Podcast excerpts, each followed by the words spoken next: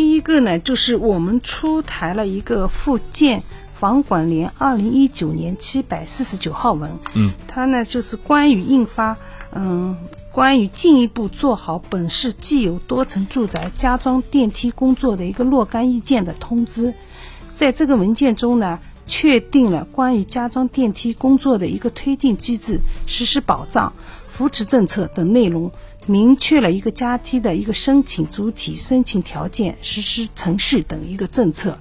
这个呢，从制度上来保障业主这方面的权益。第二个呢，就是一个政府资金补贴的一个方面。嗯嗯，根据呢我们嗯七百四十九号文件的规定呢。前期的一个可行性评估费用呢，纳入到街道镇的一个公共财政预算；一个房屋的安全性专家认证费用呢，由我们公共财政来承担。嗯。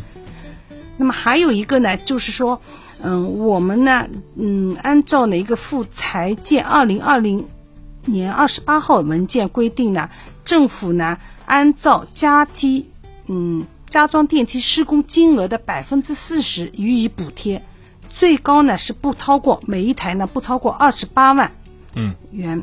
那市区呢财政呢各分担百分之五十。嗯，这里感觉到就是财政方面的。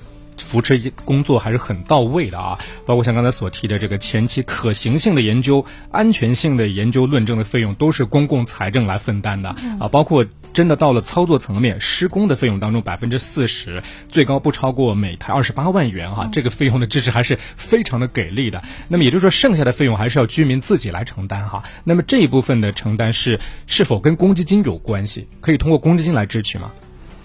嗯，对，嗯，这个呢，就考虑到呢，有些居民呢，有了电梯的加装电梯的意愿，但是呢，生活呢比较困难，无法呢一时来，嗯，一下子来支付这个电梯的费用。那么我们呢，就是嗯，可以提取公积金来支付这笔嗯资金。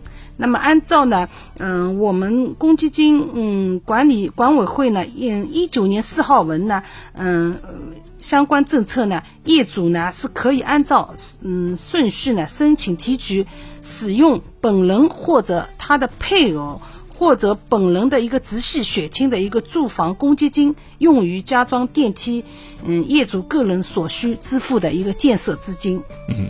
有了公积金，对吧？作为一个垫底断后的政策哈，相信绝大多数的居民可能都是能够呃如愿以偿的实现这个加装电梯的梦想了。那比如我们再考虑一个比较极端的情况啊，可能有的居民他恰恰就是呃本人包括一些直系的亲属在内，他的公积金账户都清零了，因为可能买房子啊啊，包括其他的一些费用都支取掉了。这种情况下，是不是意味着要自掏腰包了？是这个概念？对。嗯，那比如说像我们朱泾镇的目前已经完成了几个项目的话，大概啊，就是需要居民自己承担的这一部分费用大概在多少？你们前期有没有了解过？嗯，一般呢，嗯，平层入户呢，嗯，一台嗯电梯呢，嗯，加装费用大概在八十万左右。嗯，那么去掉是最那个二十八万的话，自己付呢大概是六嗯五嗯五十二万。嗯。二二万左右，这个呢就是按照我们楼层的系数嘛，嗯，楼层越高付的钱就越多，楼层越低付的钱就越少，都是要自己来支付的。啊，就是这样。然后，如果是一梯两户的话，相当于就是说是十二户居民来承担，根据楼层的高低有系数。啊，也就是越高越高的居民，他之所以要支付的多，是不是因为他们可能使用的享受享受的这个程度更多一些？对，啊，一般呢，嗯，现在呢，最高层的业主呢，大概费用在嗯十二三万。十二三万是一户是吧？对。啊，你们目前了解下来，就是就是对于高层居民来说，他们支付的意愿强烈吗？他们是最大的受益方，应该是比较强烈。他们的愿望呢就比较强烈啊。那么刚才我们所聊的这个扶持的政策啊，主要局限于资金方面哈。那么在工程施工方面，是否也有一些相关的配套支持政策呢？嗯，配套工程的支持方面呢，一个呢就嗯相关的一个配套单位呢，在我们小区呢在实施旧住房综合改造啊、低压电网改造。通信的管线的一个迁移、雨污混接改造等项目的时候呢，应该要统筹考虑加装电梯的一个配套的一个需要。